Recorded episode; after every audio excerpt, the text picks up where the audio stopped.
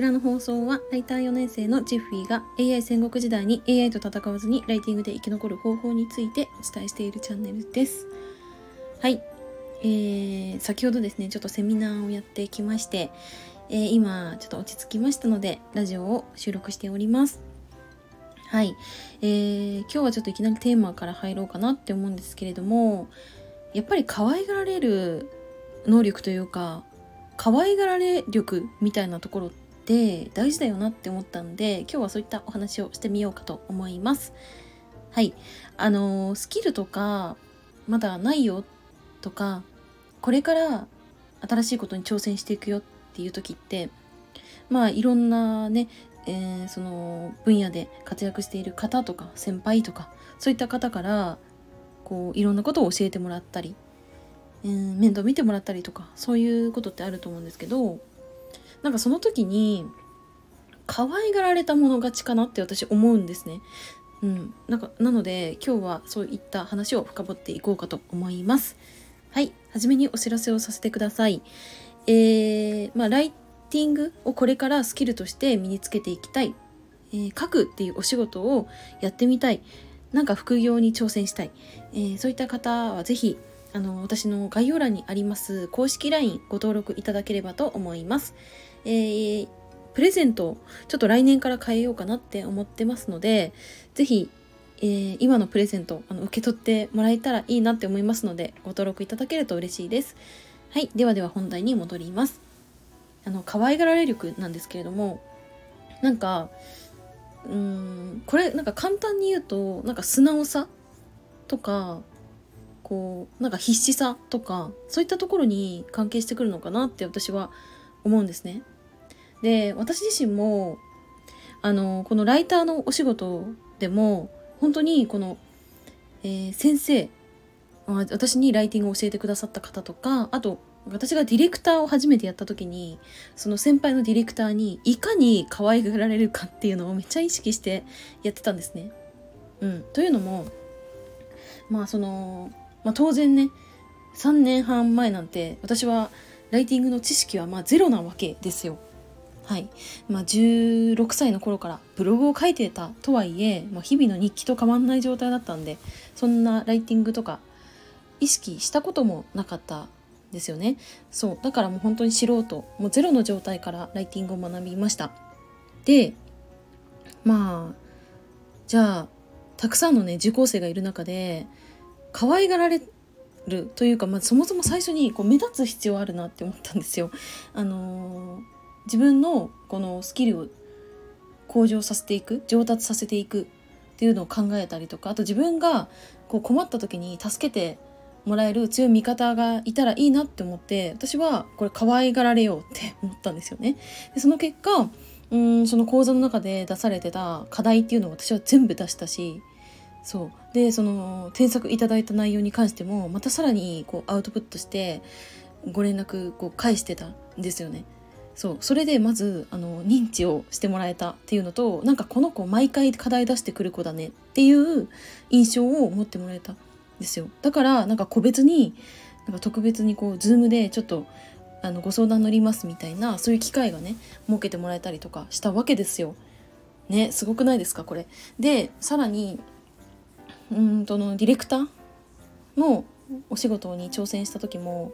正直だってライターからディレクターになった瞬間ってじゃあライターさんにどんなアドバイスしたらいいんだろうとかこう質問いただいた内容に私答えられるのかなとかわけわかんなかったんですけれどもでもなんかまあ、自分なりにこういうふうに考えてこういうふうに回答しようと思うんですけれども何々さんだったらどんな返答をしますでしょうか参考に教えてくださいみたいな超元気よく陰キャですけど超元気よくこう質問？質問というかなんか自分の意見を述べた上でちょっと聞かせてみたいなあのスタンスで聞きに行ったんですよね。そうすると快くこう教えてくれたりとかでこういうふうにあのチッフィーさんがね答えてたけど多分こうやって言った方がもっと良かったかもねっていうアドバイスをいただけたりとかしたんですよ。そうでなんかうんなんかいつもこう慣れない中でこうライターさんとメッセージやり取りしたりだとか気にかけてくれててそのそこのなんかディレクターのチームの中でもなんか次期編集リーダーはジッフィーさんっていう声が上がってますっていう声をいただけたんですよね。そううん、だからその、まあ、素直さ必死さっていうところがやっぱ可愛がられ力っていうところにつながってって、まあ、このうん行動とか考え方っていうのはやっぱり自分がちょっとステップアップしていくとか周りから助けてもらえるうんもらうっていうところを考えると大事になってくると思うんですよね。うん、そうそう。だから何ですか、まあ、ちょっと前に私はあのー、まあ、土木のねお仕事してるんですけどそれで、まあ、営業のね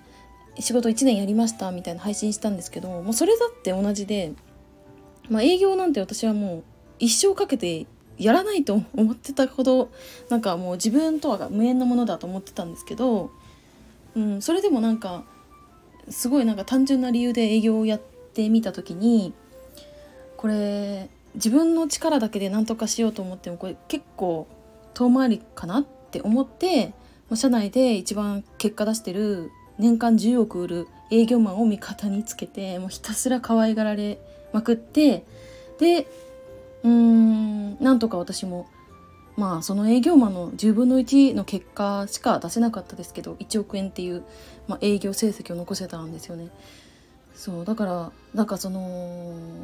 いかに可愛がられるかこう素直になんか「はいやります」とかなんかとにかくなんかイエスと「はい」と「分かりました」しか言わないっていうのを決めて動いてたんですよね。うんそうであとはなんかやってみた結果、まあ、当然失敗みたいな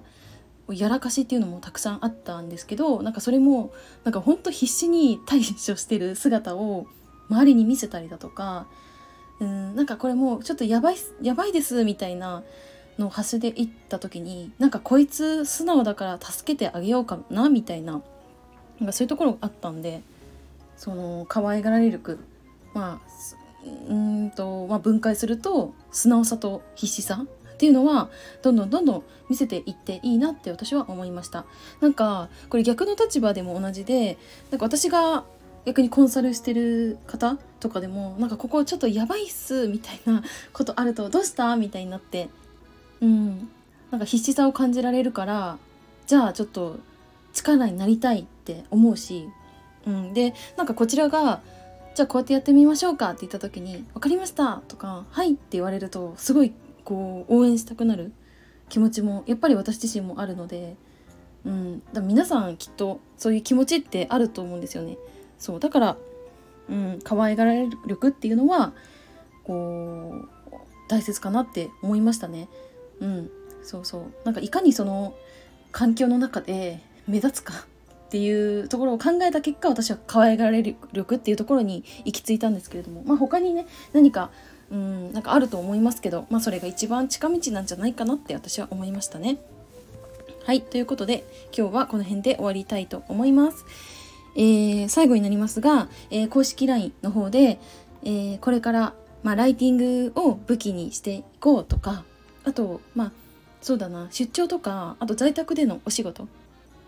在宅とかカフェとかでこうできるお仕事ちょっとやってみたいっていう方は是非このライターっていうお仕事もね、あのー、候補に入れていただけたら嬉しいなって思います。はい、ではでは、えー、今日はこの辺で終わろうと思います。最後までお付き合いいただきありがとうございました。またね